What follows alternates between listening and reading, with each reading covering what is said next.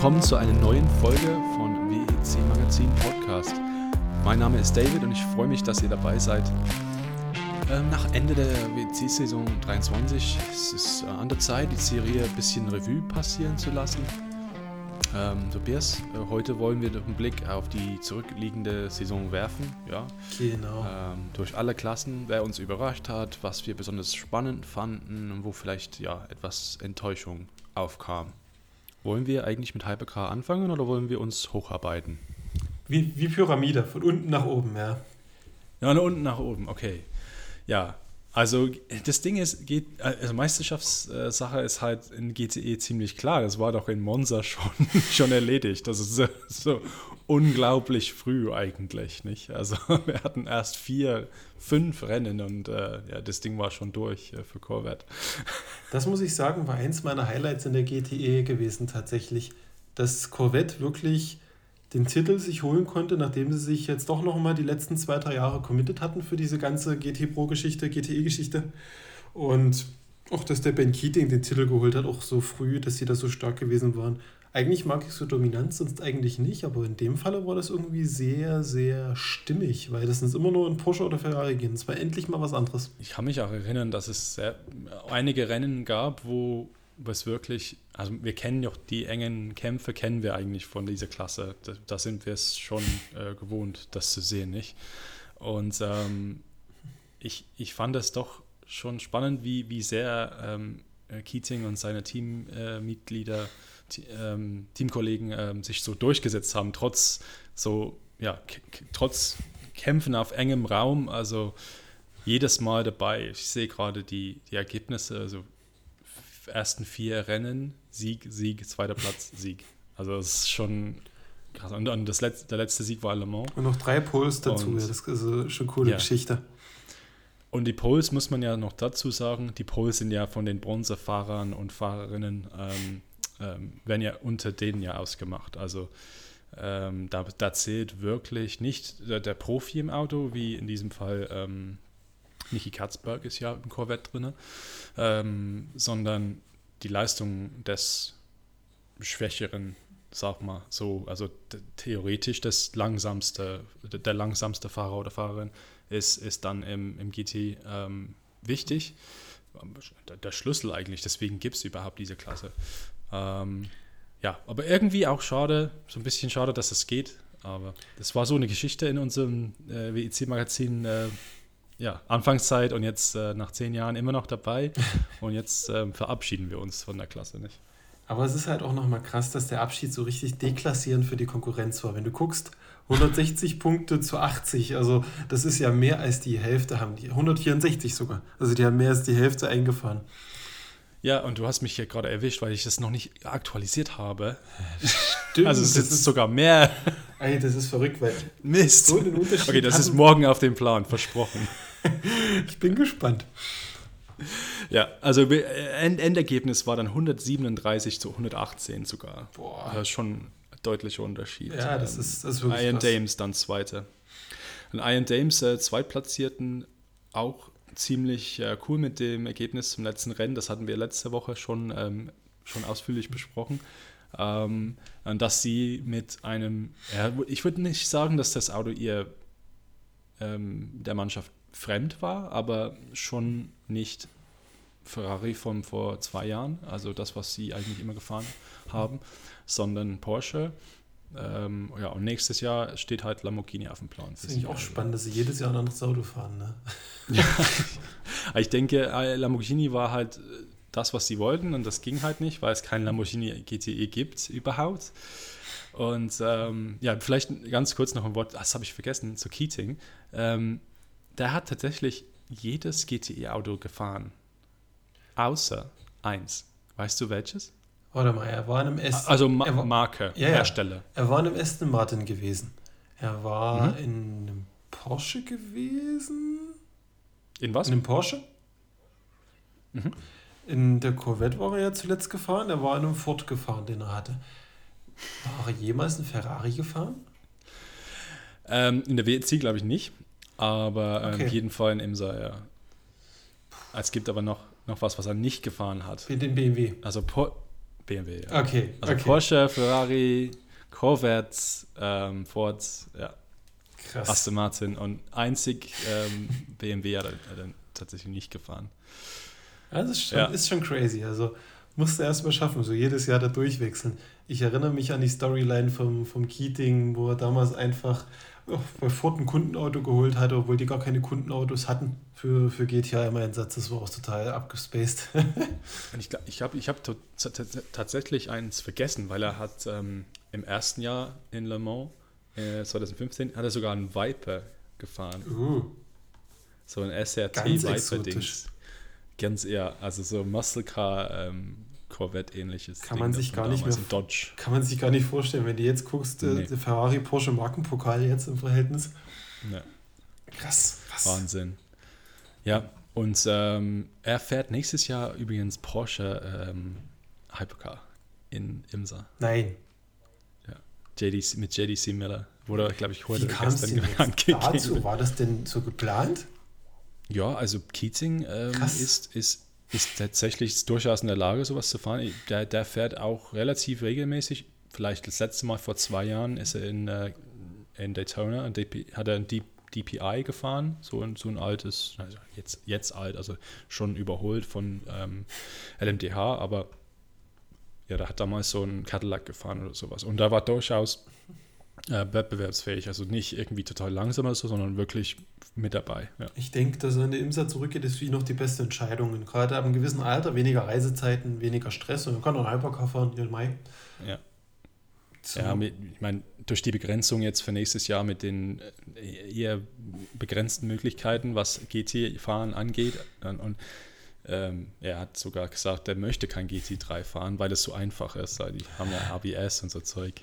Er mag ja lieber Autos ohne Aber ABS. da hat er wirklich Glück gehabt, weil ich habe nämlich, kann man jetzt als Randanekdote wieder mit reinschieben, nur heute gelesen, dass Porsche wohl die Entwicklung bis Sommer 2024 von neuen äh, 963 auf Eis gelegt hat. Da merkst du, dass da jetzt auch gar nichts mehr kommen wird. Ne? Also das ist echt krass, da hat Ja, er echt also- Glück gehabt. Die haben halt, ja, ähm, schon viele Autos produziert für die Kundenteams. Und ich glaube, das reicht ja schon mal. Ja. Die merken wahrscheinlich selber, wir kommen gar nicht hinterher, unser Auto selber zu entwickeln. Aber ja, schon krass. Und vielleicht auch noch ein Wort für in GTA für AF Corse mit Castellacci und David Rigon und Thomas Flotte, weil sie haben dieses Jahr zum ersten Mal, glaube ich, gewonnen. Und das war ziemlich gut. Dritte in der Meisterschaft. Ja, stimmt. Nicht schlecht, ziemlich stark. Und das ist auch das Trio, was ich immer noch im dritten, wo ich einige der Fahrer im dritten äh, Hypercar sehe. Immer noch. Hm. Hm. Ja, Rigon ist, ist auf jeden Fall ein Kandidat. Weil die 54 war wirklich sehr stark und wenn das ein kundenbasierter Einsatz wird, sehe ich auch den, den, den, den einen von den zwei, zwei ni- niedergestuften Fahrern definitiv mit drin. Und wir müssen uns auch von einem äh, verabschieden, der seit dem seit Tag 1 Ja. dabei gewesen ist. Ähm, Christian Ried äh, von Dempsey Proton Racing hat sein letztes Rennen bestritten, ähm, soweit ich weiß, ähm, in, in der WC zumindest. Ähm, tritt, äh, nimmt, ein, äh, nimmt sich einen Schritt zurück und, und macht äh, so ein bisschen eher so Management, glaube Ja. ich, für sein Team. Er ist auch so Ähm, der Kopf hinter dem Team gewesen die ganze Zeit. Ja, Wahnsinn. Und äh, jedes Rennen seit 2012 gefahren, also jedes Rennen. Das sind, äh, Man, wie könnt, viele weiß ich nicht, aber man könnte meinen, er ist den Keating Way of Life gegangen, sagt sich, ach, GT3, das ist Kindergarten, das lassen wir an der Stelle. da ist vielleicht so ein schöner Bruch, wo er sagen kann, ja, okay, ich habe die GCEM äh, wortwörtlich äh, vom Anfang bis Ende begleitet und jetzt macht, macht die Serie Schluss mit GT ähm, und ich mache Schluss mit, mit der Serie quasi. Das hat mir quasi gereicht, ja. Ist aber Genau. schade, dass es halt nicht mehr wirklich zu einem Meistertitel bei ihm gereicht hat. Also das hätte ich ihm nochmal gegönnt, ja. Ja, aber wie gesagt, ähm, ja, die hatten einen Sieg in Monza. Also es war schön, dass er, äh, dass er mit, mit Julian Stimmt. Andlau und Mickey Pedersen nochmal oben aufs, auf, auf, auf dem Treppchen äh, stand.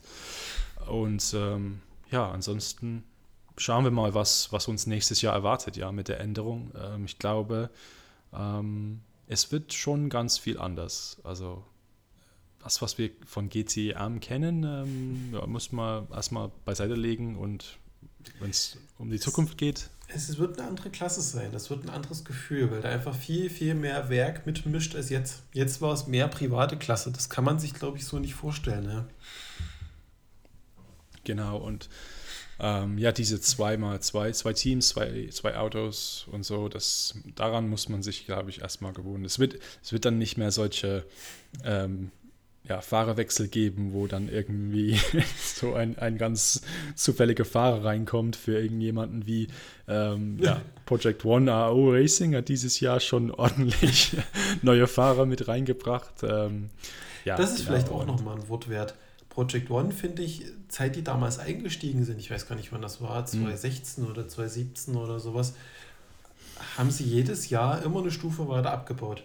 Also mhm. jetzt haben wir Saisonplatz 10 von 13 Teams. Muss ich ehrlich sagen, da hat so ein bisschen von dem starken ersten Jahr ist nicht mehr viel übrig geblieben irgendwie. Die immer mehr in der Versenkung verschwunden ist, ist seltsam, oder? Also ja, die ne? Entwicklung ne? ist ähm, auf jeden Fall seit, auch seitdem, finde ich, mein, mein Empfinden äh, ist, dass seitdem Jörg Bergmeister weg ist, genau. ähm, das schien mir so ein bisschen, ja, vielleicht nicht so äh, der Führende im Team, aber einfach nur ein Mensch, an dem jeder so sich orientieren konnte.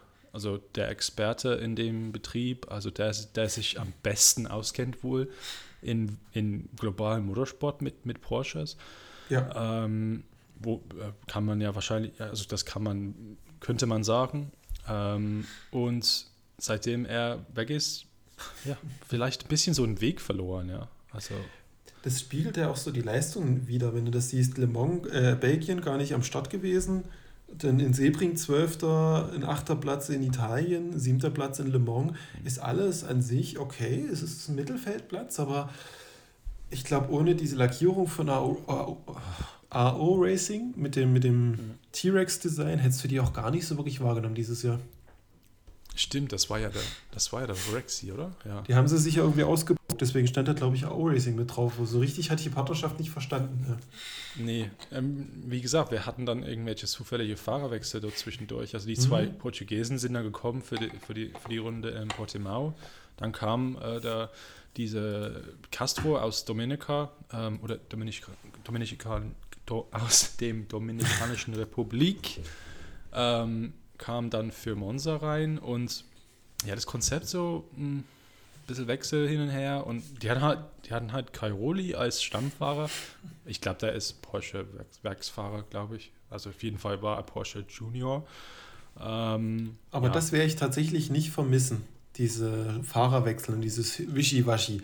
Weil ja, sagt das nicht so, nicht so schnell. ich glaube, das passiert trotzdem. Betrachtet. Es gibt nur noch zwei Autos. Und dieses Team steht für die Marke und für das Werk. Da kannst du dir nicht einfach sowas leisten. Da musst du planbar die Geschichte machen. Da brauchst du eine Struktur, weil sonst kommt das Werk und sagt, du, nächstes Jahr bist du raus, wir geben euch die ja. Fahrzeuge nicht mehr frei. Du wirst ab nächstes Jahr eine mehr, wie sagt man, eine Professionalisierung haben. Die Autos sind zwar leichter zu fahren, aber die Struktur dahinter wird äh, ein bisschen strukturierter, also zumindest die Hoffnung. Ja, die, vor allem die Anzahl von Trophäen, die reduziert sich natürlich, weil Richtig. LMP2 ist weg und jetzt haben wir quasi, wir haben zwar noch ein AM, ja, es ist, ja. ist schon AM, aber die Klasse heißt LMGT3 und da ist nicht die Rede von AM. Ähm, du hast zwei WM-Titel und fertig, die Hypercars und die GTs. Ja, also es ist schon, ähm, ja, Einfacher. Es, es, wird schon anders sein, auf jeden Fall. Und, und interessanter auch für die, ähm, für die Teams und die, für die Hersteller, weil die können dann ja. trotzdem sagen, okay, ja, GC haben wir halt gewonnen. Ne? Es gewinnt halt an Wertigkeit, die ganze Geschichte. Und für die Fans ist es auch einfacher im, im Durchsteigen, sage ich mal. Genau. Aber ich muss ehrlich gestehen, ich habe jetzt, wenn ich jetzt so nach Hoch- und Tiefpunkten zur GT3-Klasse, äh, GT3, zur GTE-Klasse gucke, wüsste ich jetzt auf Anhieb auch nicht, was mir so richtig in Erinnerung geblieben ist, weil die Hypercars dieses Jahr sehr viel Sendezeit hatten. Ja, äh, muss ich sagen, es geht mir eigentlich ähnlich. Also ich habe natürlich von Bahrain einige Sachen im Kopf, aber von den anderen Rennen, man hat natürlich durch die, ja, durch das äh, Zusammenrücken des Feldes in Hypercar sah man halt entsprechend weniger von den anderen Klassen. Ja. Und ähm, ja, man hat quasi, man kriegt dann das Rennen ja gar nicht so richtig mit. Ähm, manchmal wird es gut erklärt von den Kommentatoren und manchmal haben sie halt einfach keine Gelegenheit dazu. Aber ich glaube, ja. wir wollten es auch alle nicht so wirklich mehr sehen. Die ganzen Jahre in der Super Season 19, 20, 21, auch 22 waren so Jahre. Da war GT Pro ganz nett, hat man sich noch mit angeguckt, weil das Ersatz war, war ja auch eine Weltmeisterklasse. Aber die LMP2 und die GTAM, das, das lief immer, immer, die ganze Zeit, acht Stunden lang im Bildschirm hast du es gesehen. Und ich glaube, jetzt diese Saison wollte man einfach nur noch die Spitzenklasse. Also geht mir persönlich so, ne? Und vielleicht so hat es entweder äh, eventuell ein bisschen an Wert verloren, ähm, dass zum Beispiel die, ähm, ja, die, die Klasse halt rein am, also es gibt keine Pro-Klasse mehr, nicht? Also ja. wenn es jetzt, ich finde, das hat es schon ein bisschen aus dem Rampenlicht gedrängt, dass das nicht mehr so ist. Und hm. ich vielleicht, ich, ich meine, wenn ich ähm, wenn ich so sehe, dass es in Amerika noch die Pro-Klasse gibt, ah, schwierig. Ich weiß nicht, vielleicht denke ich, es wäre besser, wenn wir noch die Pro-Klasse hätten in äh, GT3 in Le Mans und in WEC, aber dann wiederum grenzt du halt die Bronzefahrer aus, die halt ja mit Leidenschaft und mit viel Geld vor allem da sich einsetzen. Also ist schon eine schwierige Nummer. Ich denke, da können wir einen guten Strich drunter machen. Zur GT3 oder ab nächsten ja. Zur GTE ist, glaube ich, viel gesagt. Du bist schon umgestellt. ja, komplett. Aber auch LMP2 kann ich eigentlich deine Höhe- und Tiefpunkte mit einem Wort zusammenfassen. Mehr brauche ich für dich gar nicht zur Saison zu sagen. Inter Europol. ja, genau. Team des Jahres. Schade, dass der Dominik nicht dabei ist heute. Ja, aber Dominik ähm, ist leider verhindert. Da, ähm, ja, die harten, ähm, waren die letztes Jahr dabei? Ich glaube, ja, letztes Jahr waren das erste Mal dabei, ja. Ja. Ähm, ja, genau. Und vielleicht das Jahr davor auch. Ähm, sie, sie haben letztes Jahr aber für meine Begriffe ein schwächeres Driver-Lineup gehabt. Also mit Schimpmiakowski natürlich der Bronzefahrer, der Teambesitzer, der, der dahinter. Ähm, dann hatten sie Gutierrez und äh, Brundle war dabei. Und ich kann mich erinnern, ich war nicht so begeistert von Alex Brundle. Ich weiß noch, in Spa, hat ein paar Fehler gemacht im Regen und war in die Leitplanke gefahren und so weiter. Und dieses Jahr hatten sie ähm, aber Fabio Scherer und Albert Costa. Albert Costa ist irgendwie, hat der Dominik nicht erzählt, dass er irgendwie GT Masters, nee, GT Open hat er gewonnen. GT Open, ja, genau, genau. Das kenne ich auch noch. Und das ist für mich, diese, diese drei ähm, haben wirklich für mich den Unterschied gemacht. Und ja, ich meine, zweite Hälfte der Saison mit den Ergebnissen waren es nicht so toll, aber mit den drei Podiums in den ersten vier Rennen, also dritte in Sebring, dritte in Spa und, und dann Sieg in, in, in Le Mans, waren ja. sie für mich so ein bisschen die Überraschung des Jahres, besonders in der LMP2-Klasse, wo man zum Auch Beispiel United An Betracht der Finanzen, musst du mal dazu sagen. Weil das ja wirklich äh, WAT, United, Alpine, das sind ja Mannschaften, die haben richtig, richtig Budget dahinter im Verhältnis. Ja in der Europol. Das ist so eine kleine Spaßbude aus Polen, die probiert einfach ihr Glück, ganz nüchtern gesprochen. Ne? Und das finde ich wirklich gut, dass die so gut dabei sind. Warte mal, jetzt, jetzt ich habe gerade die Liste offen. Du hast hm. geschrieben, Antonio Felix da Costa hast du mitgefahren? Nein, ne? Albert Costa. Albert Costa, okay, ja, gut. Ich habe das Dann falsch notiert einmal okay. in der, in der, in der ähm, Meisterschaftstabelle. ich habe das ganze uns. Jahr die Fahrer nicht beachtet von ja, den ja, Teams, deswegen habe ich gerade total verwundert. Ja, da war ich ein bisschen durcheinander. Und, und Inter Europol finde ich ein interessanter Fall äh, auch, vor allem weil sie quasi, die sind diese ACO-Leiter gestiegen. Die haben klein ja, angefangen stimmt. mit P3 ähm, in ELMS. Genau. Und dann ein bisschen weiter gedacht, was machen wir denn noch? Die haben Asian Le Mans Series gewonnen im 2019 in der LMP2, deswegen waren sie zum ersten Mal in Le Mans. Und dann haben sie gesagt, komm, wir machen mal ähm, WEC.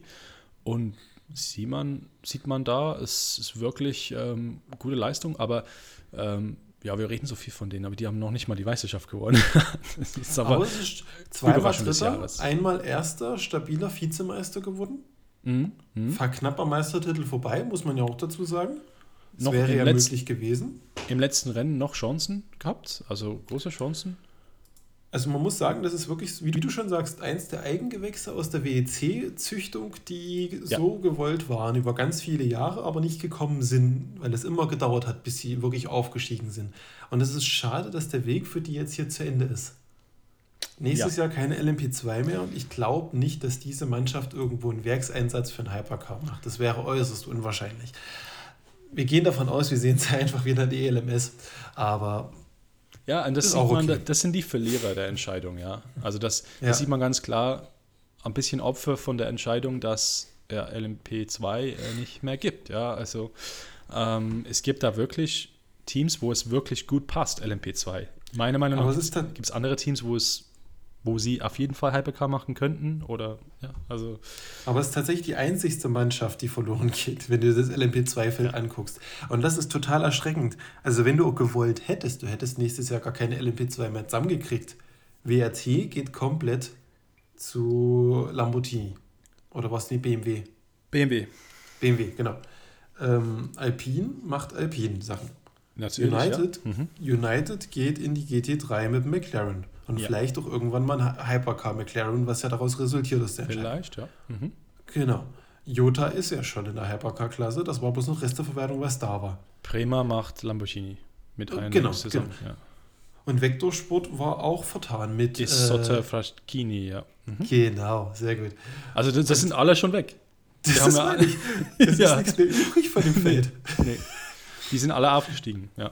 Also wenn doch jetzt jemand einen GT, äh, einen Hypercar-Einstieg machen möchte, müsste er sich noch eins der GT-Teams krallen und irgendwie nachnutzen. und da siehst du, es ist schon krass, dass Inter Europol sich trotzdem durchgesetzt hat. Also gegen all diese Kräfte, wo du denkst, ich meine, nochmal an dieser Stelle ein, ein Wort äh, zu Fabio, Fabio Scherer, der hat, ähm, hat sich bei uns gemeldet ähm, auf Anfrage zum Le Mans-Sieg und in der Folge okay. nach Le Mans gibt es da ein Interview mit ihm, also wer das sich anhören möchte, ähm, auf jeden Fall, wer es noch nicht gehört hat. Ähm, und er sagt, ja, bei WRT, es war kein Werks, äh, bei, bei LMP2 es war keine, kein Werksklasse, aber ähm, ja, die Anzahl von BMW-Leuten, die im WEC-Box äh, standen, waren schon be ja, beträchtlich. Also ähm, von daher, ich glaube, sie können wirklich stolz drauf sein auf ähm, Vizemeisterschaft und auf einmal, äh, vor allem ähm, als, als Pole äh, den polnisch, die polnische Hymne zu hören in Le Mans, das muss ein, ein großartiges Gefühl gewesen sein. Für, Zumal ja. Polen jetzt nicht so die klassische Motorsportnation ist. Die fahren Rallye über den Acker, ja, das weißt du dort. Aber dass du so, so klassische Rundkurstradition hast du dort ja so gar nicht. Umso erstaunlicher ist es, dass sie sich so durchgekämpft haben mit ja. dieser ganz skurrilen gelb-grünen Lackierung, die ja gar nichts mit Polen zu tun hat. Vor allem, ja, ja, es sticht heraus, auf jeden Fall auch. Nicht? Äh, und, und ähm, ja, das fand, ich, das fand ich besonders schön in dieser Klasse. Und ja, ansonsten waren es eigentlich die großen, die großen Bekannten, die wir immer äh, in der Klasse kannten. Also WRT. Das war auch das, war auch das Traurige für mich irgendwie. Dadurch, dass so viele in die Hypercars schon gegangen sind und auch gehen, war die Hypercar, äh, Quatsch, die LMP2-Klasse dieses Jahr so ausgesiebt wie noch nie. Also du hattest äh, zweimal United, zweimal WRT, zweimal Prema, zweimal Alpine, das ist alles ganz nett. Aber das sind nicht mehr diese kleinen Teams von noch vor zwei, drei, vier, fünf Jahren. Da fehlt es so ein bisschen dieses Handwerk, Frickel, ich kaufe mir ein Auto und leg jetzt los Geschichte. Das war halt alles so dieses, wir müssen hier mitfahren, weil wir noch nicht an Start gehen können mit der Hypercars. Und das war so uninteressant wie noch nie zuzuschauen, fand ich dadurch. Mhm. Ja, da bin ich ganz bei dir, ganz, ganz bei dir, weil ähm, ich finde, das sind, das sind zu profiartig. Also ja, ich meine, natürlich sind Profis und die kämpfen und das ist cool. Und, aber ich glaube, genau dieser Weg ist genau richtig. Also dass die, dass die Mannschaften wie Jota in die Hypercar gedrückt haben durch diese neue NMDH-Klasse. Ich meine, haarscharf sind wir an, an, an also war haarscharf, dass wir ähm, solche Autos wie Porsche 963 nicht in der WEC haben. Ja. Erst diese Zusammenkommen von ACO und, und die haben es, glaube ich, schon voraus, so ein bisschen vorausschauend geguckt und gewusst, okay, äh, wir müssen da was machen. Und diese Teams gehören eindeutig in der, in der Hypercar, eindeutig. Ja. Und wer, wer halt vielleicht ein bisschen Amateur LMP2 äh, gucken möchte, ähm, wo die Teams zum Beispiel ja, Algarve Pro Racing ist auch so ein Team, wo halt ja, Geld ist immer knapp und äh, Möglichkeiten sind immer begrenzt. Und die, die kratzen rum und schauen, dass die äh, was zusammenkriegen, dass die eine Saison fahren können. Ähm, ja, für die Fans gibt es halt ELMS, es gibt Asian Le Mans Series, es gibt IMSA, es gibt ähm, viele Möglichkeiten, wo diese Teams dann auch selber sagen können, okay, wir machen jetzt das und fahren um die Meisterschaft. Preis ist groß genug, Preis ist halt Titel, Ehre und, und Le Mans-Ticket. Ne? Also, und das kann ich auch wirklich cool. allen noch mal ans Herz legen an der Stelle. Ähm, es wird viele geben, die sagen, mir werden die LMP2s fehlen. Und ich kann wirklich sagen, dadurch, dass das halt so eine homogene Einheitsklasse ist, so die erst, ich glaube, 26 oder 27 das Upgrade bekommen für die nächste Generation der Fahrzeugtypen, Schaut euch nächstes Jahr die ELMS an, geht auch zu einem Rennen. Ich habe die Ticketpreise für Barcelona gesehen, 10 Euro das Tageticket, 17 Euro das. Wochenende, super erschwinglich im Vergleich zu 60 oder 64 Euro WEC-Tickets. Mhm. Und du hast halt wirklich die LMP2 als Spitzenklasse reine private Teams, dort hast du keine Werke, die mit rumwurschteln und die ganzen Werksprofi-Teams sind jetzt dort nicht mehr vertreten. Es fahren jetzt wirklich nur noch die ganzen Inter-Europols dieser Europas mit. Ja? Und das macht wirklich Spaß. Und selbst die LMP3-Autos kann man sich dort wirklich angucken. Also ja. auch schon mehrfach ELMS gesehen, es macht Spaß. Und vielleicht noch, eine, empfehlen. noch eine Erwähnung wert ist die Tatsache, dass äh, in der WEC dieses Jahr die LMP2s äh, von der Leistung her begrenzt waren, weil sie eben nicht so schnell sein sollten als die Hypercars. Ich, Stimmt, erinnere, ich ja. erinnere mich, äh, als wir LMP1 hatten, wo die LMP1 in Le Mans so 3,15, 3,18 gefahren sind, ähm, um Le Mans rum. Die LMP2s waren da mit 3,25, 3,26 dabei. Ja, und das waren jetzt die Hypercars. Also mussten sie die ja. LMP2s ja begrenzen, damit sie nicht sich, sie kommen sich ja nicht in die Quere. Ne? Und ähm, in nächstes Jahr in LMS unbegrenzt. Also Geil. keine Begrenzung mehr. Ähm, Gibt es einen V8, jeder hat den gleichen Motoren. Und ähm, da werden die Autos einfach schneller sein und, ähm, ja, und das ist haben wieder was anderes. Und das ist geil, weil du darfst das Erbe nicht vergessen. Die LMP2-Fahrzeuge sind ja eigentlich ab, also Nachentwicklungen der ehemaligen LMP1. Das sind ja quasi die standardisierten Teile, wo man sich darauf einigen konnte. Was ja auch eine Zeit lang im LMP1 Privatsektor genutzt wurde, die Chassis. Und das ist ja wirklich so ein Teil, die Motoren kommen dort her, das ist dieses LMP1-Feeling. Ja. Und an der Stelle kann ich auch nur noch mal ans Herz legen, wenn du ELMS gucken willst, jedes Mal kostenfrei auf YouTube. Kann ich nur empfehlen. Sogar keine Werbung zwischendrin. Ja? Und das ist planbar. Und das ist halt nochmal so richtig Retro-Feeling. Also für die Puristen ist das durch, durchaus eine Empfehlung. Ja? Und das wird auch daher in der WEC mir persönlich nicht fehlen. Ich mag die neue Zweiklassenstruktur. Ich freue mich da irgendwie viel mehr drauf. Das ja, ist wieder also, so ein bisschen back to the roots, ne? Ein bisschen ähm, was anderes. Also wer, wer, wer vielleicht gern damals Gruppe C geguckt hat, da gab es ja auch nur zwei Klassen, C, C1 und C2. Und genau. ähm, ja, auf jeden Fall ein bisschen weniger kompliziert und boah, ich bin gespannt. Ich bin gespannt, ja. wie, wie das sich entwickelt. Und ähm, ja, vielleicht äh, ganz kurz äh, in der Klasse, weil wir haben die gar eigentlich kaum, kaum erwähnt. Ähm, ja, Kubica, Deletras und Andrade, ähm, die Meister. Also Kubica ist für ihn wahrscheinlich so die Krönung von seiner LMP2-Zeit, denke ich. Ähm, Deletras wahrscheinlich. Ähm, ich wäre überrascht, wenn er nächstes Jahr nicht irgendwo in einem Hypercar sitzt, wenn ich ehrlich bin. Ähm, ich Wüsste finde. ich jetzt auf Anhieb nicht, wo ich den verorte tatsächlich. Ich würde vielleicht sowas wie Alpine denken. Aber Alpine ist fast voll mit seiner Besetzung, ja. weil die ganz viel von ihrem Stammpersonal nehmen, plus Mick Schumacher. Dann, mein BMW ist auch voll. WRT geht halt zu BMW. Es ist komisch, ja. Also, Am Ende sitzt er im Isotta Fraschini. Ja, also das ist vielleicht auch ein guter Tipp, ja. ja. Weil die planen ja eigentlich auch mit zwei Autos, habe ich gelesen, aber das zweite ist auch noch nicht bestätigt. Noch nicht bestätigt, ja, aber ich schaue, es ist echt, echt spannend, was da nächstes Jahr kommt. Aber wir sollten bei diesem Jahr bleiben. Eieiei, ja Gott.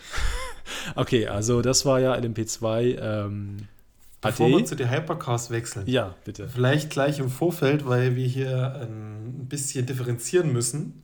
Wir können jetzt nicht so sehr ins Detail gehen zu den einzelnen Autos, weil wir nochmal im Laufe dieses Jahres wirklich mal eine klassische Auswertung machen, wo wir alle Autos durchgehen. Was war geil, was war nicht so geil, unsere Emotionen und Erinnerungen mit den Autos. Deswegen schauen wir jetzt mal wirklich nur so ein bisschen ganz allgemein auf die Performance von der Hypercar-Klasse in diesem Jahr, würde ich sagen. Genau. Aber wir würden dann in, der, in dieser Folge dann wirklich die Autos ein bisschen auseinandernehmen, schauen, was halt te te technisch ähm, gut funktioniert hat, was nicht so gut funktioniert hat. Genau, also wirklich Blick ins Detail bei den Autos. Und jetzt machen wir noch ganz grob, was waren unsere. Ja. Ich, ich, kann nicht mehr reden, es tut mir leid. Für und wieder. alles gut, alles gut. Wir ähm, sollten zukünftig später wieder aufnehmen. Das Zeitige, das, das tut mir nicht gut.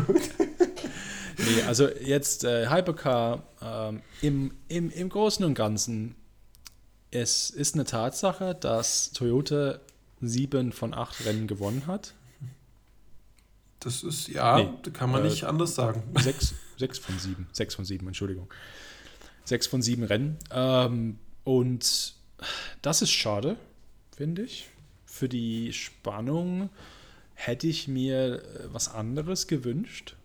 Und ich hoffe, dass wir ähm, zukünftig da eine Situation ähm, ja, herbeiführen, wo andere Autos da wirklich äh, gute Chancen haben, ähm, vorne wirklich vorne mit dabei zu sein.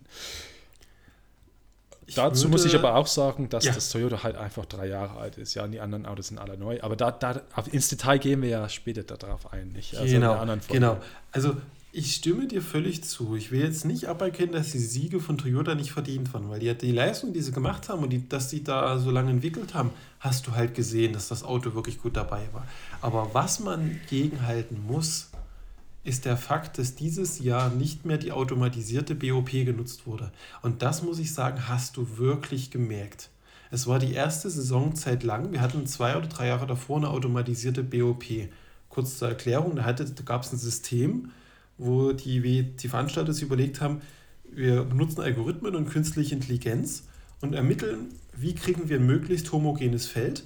Und die KI kann jederzeit Vorschläge generieren. Also es war vielleicht keine reinrassige KI im modernen Sinne, aber so kann man es im ersten vorstellen. Und die, der, das System hat dann Vorschläge gebracht, wenn nach einem Rennen sich was verändert hatte, wenn das Auto besonders performant war, die Unterschiede zu krass waren, hat es dann in jedem Zeitpunkt im Training, Quali und Rennen zwischendrin Vorschläge bringen können, was musst du jetzt sofort umsetzen, damit das Feld beisammen wird, damit jeder eine faire Chance hat.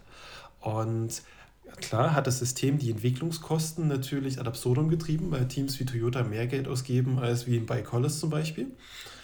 Aber es hat die Rennen spannender gemacht. Und dieses Jahr fehlte dadurch, dass man gesagt hat, man schafft dieses System für dieses Jahr wieder ab, die Spannung in meinen Augen, mhm. weil man dieses Jahr festgelegte Planwirtschaft betrieben hat. Mhm. Man hat gesagt, die BOP wurde am Anfang der Saison in Sebring festgelegt bis Le Mans und wurde bis Le Mans nicht angepasst. Und dann hattest du ab Le Mans wurde es festgelegt, glaube ich, bis, bis Japan und dann wurde es zu Bahrain nochmal angepasst. Es gab bloß zwei oder drei Punkte. Es kann auch sein, ich liege gerade ein bisschen daneben. Aber mehr als drei Anpassungen gab es dieses Jahr nicht. Und das, was, das, that's it.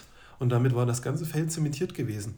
Und dass Toyota halt so gut performen konnte, weil die anderen eine blöde Starteinstufung hatten, ist natürlich eine ganz schwierige Geschichte, weil du da nicht beurteilen kannst, war der Sieg von Toyota wirklich auf diesem Level eingefahren, wie er hätte unter alten BOP-Bedingungen geklappt oder nicht. Also das ist halt meine Sicht der Dinge. Ne?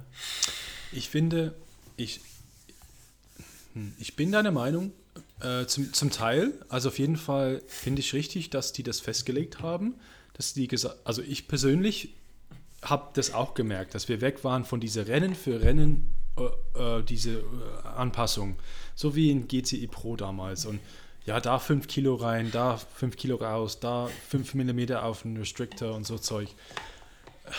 Das ist für mich persönlich ähm, nicht das, was ich vom Motorsport möchte und in der Spitzenklasse besonders nicht, finde ich. Also das ist aber nur meine persönliche Meinung. Und ich finde, ja. wie die das gemacht haben, ist schon richtig. Also dieses zu sagen, okay, das ist BOP, meine Meinung, das ist der BOP und da müsst ihr klarkommen. Und euer Autos sind quasi neu und Toyota ist halt eben nicht so neu und die kennen sich besser aus.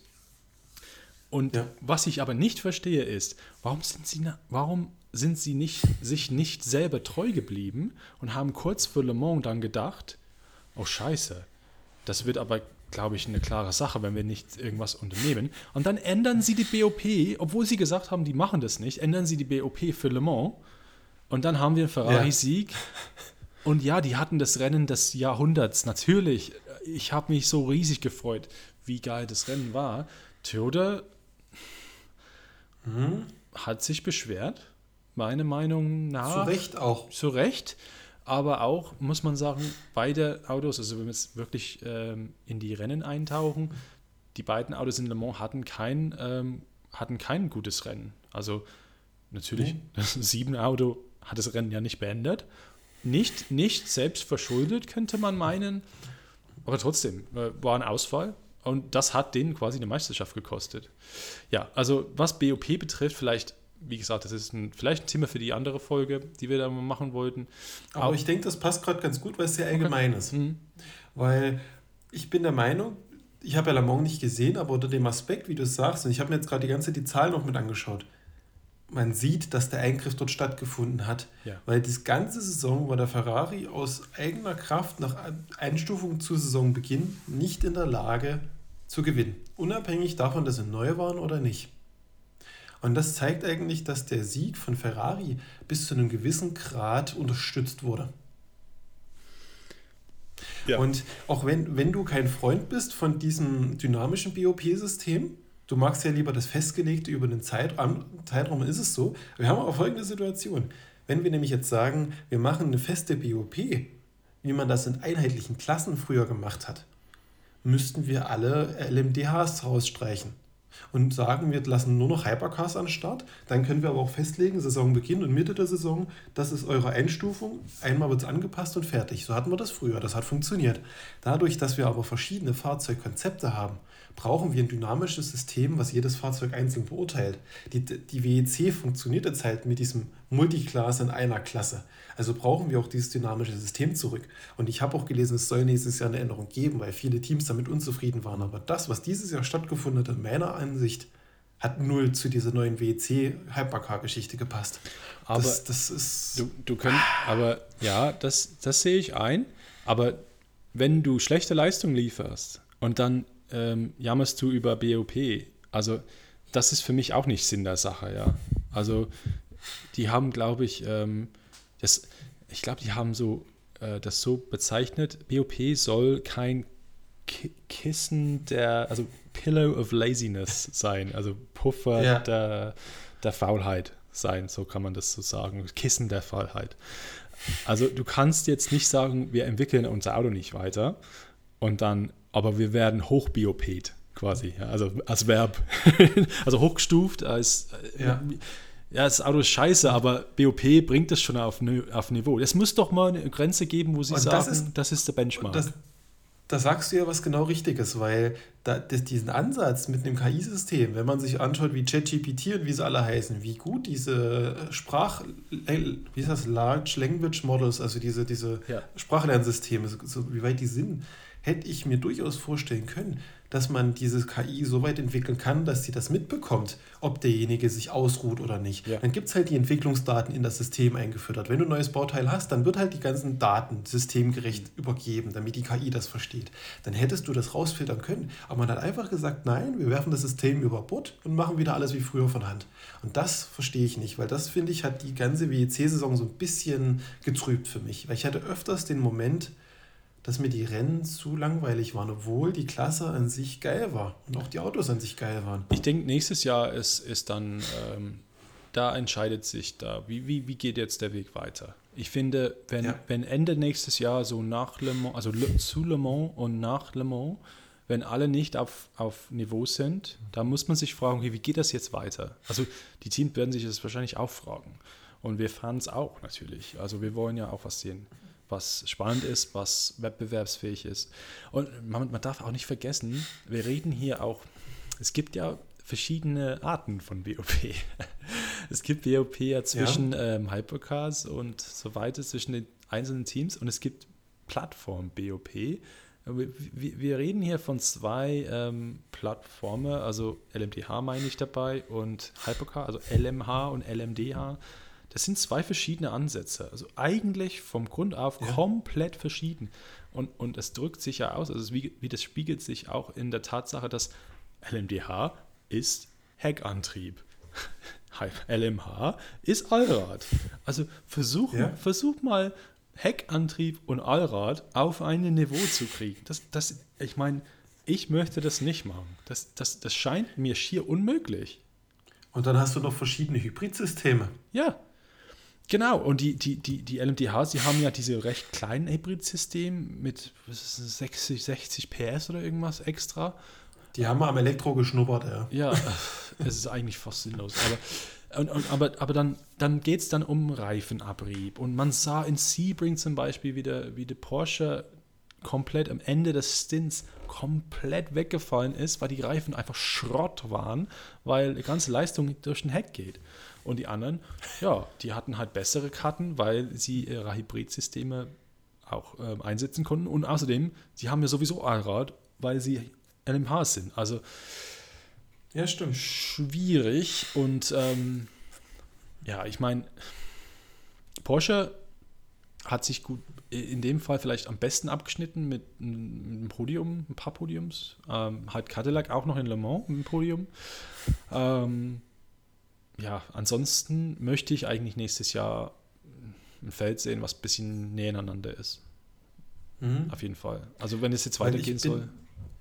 Wenn das nicht zusammenrückt, haben wir eine Formel 1. Und das kann nicht gut gehen. Weil dann haben wir nämlich genau das Problem, was man in der Formel 1 sieht. Du hast ein Team, das dominiert einen Regelprozess und sobald die Regeln sich als grundlegend ändern, dann dominiert das nächste Team. Das Problem, was wir in der WEC haben, die Regeln ändern sich nicht jedes Jahr. Mhm. Die Regeln werden es gibt Version 1, dann haben wir nächstes Jahr Version 1.1, 1.2 und die richtig große Regelwechsel wie in der Formel 1 im Jahreszyklus haben wir bei der WEC aller drei bis vier Jahre. Das heißt, du hast mindestens vier bis fünf Jahre ein dominantes Team, wenn das nicht, wenn das System so bleibt, wie es jetzt ist. Und das würde der Serientodesstoß geben, weil dann steigen die Hersteller wieder aus.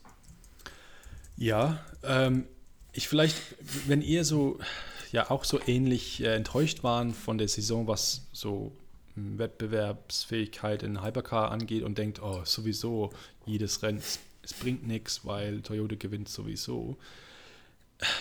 Ein, klein, ein kleiner Blick in die Geschichtsbücher ja, äh, sieht man zum mhm. Beispiel Audi am Anfang der WEC, die Mannschaft schlechthin.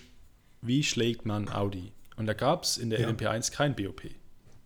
Gar keinen. Stimmt, da konntest du machen, was du wolltest. Es gab ja. zwar Equivalence of Technology, also wie Benziner gegen Dieselautos ähm, ähm, sind, aber das war was anderes. Ja. Das ging ja eigentlich äh, ja, nur um kleine Sachen, was Brennstoff angeht. Toyota hat ja zwei volle Saison gebraucht, um die Meisterschaft zu ge gewinnen und die haben nie gegen Audi in Le Mans gewonnen. Und die haben nie gegen Porsche in Le Mans gewonnen. Die haben nur Le Mans gewonnen, Stimmt. gewonnen, als die beide weg waren. Und Porsche Stimmt hat dann eigentlich. quasi Audi übertrumpft. Also Porsche war dann schon dreimal hintereinander Meister. Ähm, 15, 16, 17, bevor sie dann auch gesagt haben, okay, das reicht uns. Und Porsche und Audi haben, das ist ja dasselbe, das ist ja das eins, eins und dasselbe, ja. Also die können ja schon yeah, Expertise teilen, intern. Ähm, selbst, wie gesagt, selbst in, in, in einer riesen Mannschaft wie Toyota, eine riesen Hersteller, hat es eigentlich nicht so richtig geschafft, ähm, regelmäßig Porsche und Audi zu, zu besiegen. Also Porsches 919 war ja da in dem Fall wahrscheinlich hm, ja, äh, die Spitze von dieser LMP1-Klasse. Und ähm, ja, Toyota hat dann erst nachdem Porsche weg war, erst ähm, wirklich angefangen zu, zu gewinnen. Und ähm, jetzt die anderen Mannschaften, die haben vielleicht so einen so so ein Räuberleiter mit BOP. Azius sagt, mhm. pass auf, ich, wir wissen, dass Toyota schon seit elf Jahren dabei ist und LMP1 äh, gemacht hat und dann Hypercar. Aber pass auf, wir geben euch eine kleine Hilfe und ähm, ihr könnt ähm, bei uns ähm, in die Serie fahren und ähm, es dauert nicht fünf, sechs, sieben Jahre, bevor ihr auf Niveau mit Toyota seid. Und äh, das finde ich cool. Also ich würde einfach sagen, warten wir es ab. Ich habe Vertrauen und hoffe, dass, dass mein Vertrauen nicht irgendwie ja, schlecht, ähm, schlecht positioniert Dann werde ich mal noch so ein bisschen dein Vertrauen versuchen zu erschüttern. ich bin ganz fest der Meinung, die ganzen 10, 11, 12 Jahre, was es die WEC gibt, sitzen immer noch dieselben, niemand soll sich jetzt persönlich angesprochen führen, aber alten weißen Männer in der Entscheidungsriege, die die Regeln machen und die genau sagen, was wird wie passieren. Und wo du gerade beschrieben hast, wie das war mit Audi und mit Porsche. Und jetzt, wenn du einfach zurückblickst, das ist so ein Déjà-vu-Moment. Wir haben zwar das, die, die Hülle geändert, aber es ist immer noch derselbe Kern innen drin. Es hat sich ja, diese Prozesse sind immer noch die gleichen und man reflektiert nicht die Fehler, die gemacht wurden. Man lernt nicht aus der Vergangenheit. Und ich glaube, daran wird es auch irgendwann wieder scheitern weil man nicht sich dynamisch anpasst oder einfach mal die Entscheidung abgibt an ganz andere Leute aus einem anderen Business, die wirklich unbefleckt sind, die einfach gucken, wie machen wir eine geile Show draus. Ja? Und, und jetzt, wenn, ähm, vielleicht, ich frage dich vielleicht äh, direkt, ja. was, was hat dir dann genau gefehlt in der Klasse? Was vielleicht für dieses Jahr, weil wir, wir blicken eigentlich zurück, aber auch zukünftig, was würdest du dir wünschen dann von der Hypercar-Klasse? Wie, wie, wie sollte es sich dann ähm, gestalten quasi? Dass die Kämpfe nicht um Platz 6 und 7 stattfinden, sondern um Platz 1 bis 3. Ganz ja. nüchtern. Weil wenn ich die Spitze nicht sehe, ist dann, dann fieber ich nicht mit. Ich, ich, ja, es ist nett, wenn Ferrari irgendwo mal den vierten Platz holt oder so. Aber da, das gibt mir keinen Kick ich will ja noch so diese Emotionen wieder zurückhaben. Ich will so dieses Moment, wo du sagst, ah, der dritte ist knapp vorbei, der erste ist knapp vorbei, jetzt wurde er wieder überholt, wo du dich wirklich, wo du mitfieberst die Zeit, wo du Bock hast, das Rennen zu verfolgen. Das hat mir gefehlt, das hätte ich gerne wieder. Ich gebe dir vielleicht da in, diesem Bezug vielleicht etwas Hoffnung und vielleicht all denen, die gerade zuhören und deine Meinung sind. Ähm, guck mal in Bahrain. Wo, wo kam diese Jota Porsche her? Also was, das, das ist ja, ja irgendwas machen sie ja besser als Porsche Motorsport, Porsche Penske. Und ähm, natürlich, die haben mehr aus dem Auto geholt. Und die, vielleicht mit einem Safety Car hätten sie oder irgendwas, wo, wo das Feld, ja, ich weiß, das ist ja, ja, das ist eigentlich genau das Problem. Aber sie waren ja gerade auf Angriff. Und ich bin der Meinung, ohne diesen Fehler von der Costa und dann eine Durchfahrtsstrafe, die ja. dann gekommen ist, hätte der Costa wahrscheinlich noch ein Siebener äh, nochmal angegriffen, wahrscheinlich noch zum Schluss. Ähm, und da hätten wir vielleicht sogar einen Kampf um Platz 2 gesehen, zumindest. Und das zeigt mir, ähm, es gibt so viel Potenzial, was das angeht. Also ich bin wirklich zuversichtlich, dass in, in Katar ähm, also erstmal warte ich einen Winter ab und schau mal, was jetzt mit BOP ist. Ähm, ob das jetzt auch so fixiert wird. Wir werden die Regeln erst wieder drei Tage vom Test bekommen. Also von daher macht dir nicht viel Hoffnung, dass du frühzeitig was erfährst. Aber ich bin, ich bin, schon, ich bin schon zuversichtlich, dass, dass dieses ähm, Benchmark, also dass dieser Leistungsniveau, die festgelegt wurde, schon richtig ist und Toyota hat einfach alles maximiert.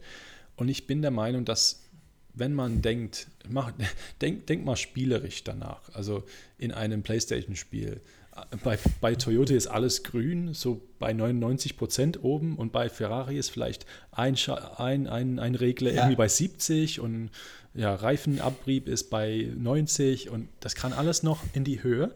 Bei Toyota gibt es keinen Platz mehr, weil es ist eigentlich alles schon optimiert. Mhm. Ja, vielleicht, ähm, was denkst du denn über ähm, Boemi, Hartley, Hirakawa? berechtigter Meister oder äh, ja irgendwie glücklich, glücklich Meister geworden? Also mit Glück. Soll ich jetzt die politisch neutrale Antwort formulieren oder die persönliche Antwort? Ähm, ich will ja, ich will ja nicht, dass du Ärger kriegst. ne, Quatsch. Erzähl einfach. Nee, also ich mag, also ich, ich, ich bin auch so ein Mensch, äh, ich, ich komme noch aus dieser, ich bin aufgewachsen aus Formel 1 Zeiten und für mich macht doch immer so ein bisschen dieses, dieses Profil und der Charakter so ein bisschen von dem Fahrer mal aus, ob ich sage, er hat das verdient oder nicht. Und Boemi und Kobayashi mag ich beide relativ wenig vom, vom Charakterlichen. Aber mir ist tatsächlich der Boemi sympathischer als der Kobayashi. Ich fühle eher für den Boemi als für den Kobayashi. Und ich habe mich in dem Moment mehr für das Trio gefreut, mhm. auch weil Hirakawa der Neue im Bunde ist und der wirklich seine Leistung gut ausspielen konnte und das wurde auch belohnt mit dem Titel. Also Ich denke, es war das richtige Trio in meinen Augen. Ich, ich denke auch so knapp schon über das Jahr gesehen. Ähm, die waren nicht immer die schnellsten, aber insgesamt weniger Fehler gemacht. Außer im, im Monza, einen groben Fehler von Bohemia mit, mit Aston Martin. Ähm, aber jedes Rennen ähm, zu Ende gefahren, entweder auf dem zweiten Platz oder auf dem ersten Platz. Und, und bei, bei Conway, Kobayashi und Lopez hatten wir schon in Portimao das Problem mit ähm, das Auto, aber das, die, dafür können sie halt nichts. Und dann, ja, das, der Unfall in Le Mans, das hat denen alles gekostet. Und das ist einfach so falscher Ort zu, zum falschen Zeitpunkt. Und wäre Kobayashi noch mit dem Auto nach Hause gekommen, also wär, wäre er in die Boxengasse gefahren, dann, ich bin mir sicher, die hätten das reparieren können und er hätte vielleicht, ja, was, was weiß ich, vielleicht Punkte für einen siebten Platz gekriegt. Und das hätte schon vielleicht gereicht, dass die äh, den Vorsprung dann zum Ende der Saison noch halten könnten. Ähm, ja, aber ich glaube auch, ich bin auch bei dir, also so ganz knapp berechtigt ähm, ist es schon. Und ähm, ja, für, für, für Bohemian Hartley ist halt vierte, vierte Meisterschaft nicht. Also schon krass. Das ist schon krass. Ja. Hartley zweimal bei Toyota, zweimal bei Porsche, also bei, bei beiden. Bohemi viermal für Toyota. Also an Hirakawa, Hirakawa zweimal in Folge in zwei verschiedenen Autos. Also ah, letztes Jahr im 8 und äh, Entschuldigung, im Stimmt. 7 Stimmt. glaube ich. Jetzt hat er Nakajima ersetzt und dann gleich. Ja, ähm, genau. Ich würde mal eine These in den Raum werfen zum Abschluss vielleicht. Mhm. Würden die nächsten Jahre und aktuell auch nicht so viele Hypercars ins Feld kommen und der Fahrermarkt so angespannt sein, wäre Buemi schon längst nicht mehr in dem Team trotz der guten Leistung. Siehst du ihn so ein bisschen als schwächtes Glied oder, oder? Nee. Das nicht, aber Toyota hat so, guck dir mal die vergangenen Jahre an. Wann ist Alexander Wurz gegangen? Freiwillig, okay, ne? Wann ist äh, der Davidson gegangen? Wann wurde Nakashima gegangen? So muss man es ja ganz liebevoll formulieren. Ich glaube, er hätte von sich aus noch weitergemacht.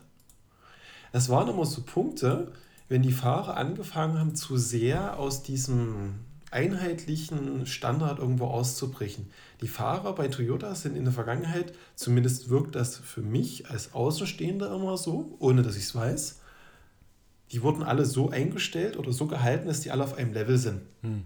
Und sobald einer der Fahrer zu sehr heraussticht, wurde er wieder ersetzt. Und Boemi tut sich in letzter Zeit äh, verbal nicht mehr so in diesem Stil äußern, wie es, glaube ich, Toyota gerne hätte. Hm. Gab es öfter mal jetzt ein paar Ausschreitungen. Ja.